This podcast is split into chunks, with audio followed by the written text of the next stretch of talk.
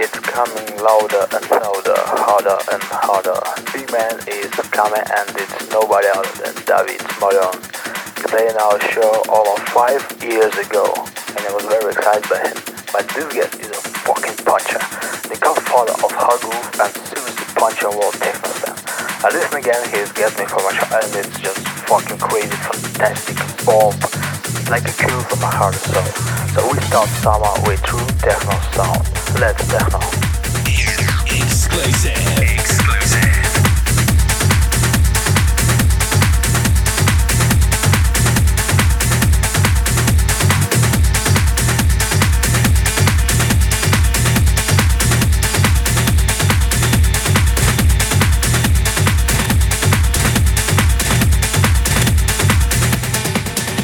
This is David Moleon, and you are listening to R&B session on DFM. Enjoy.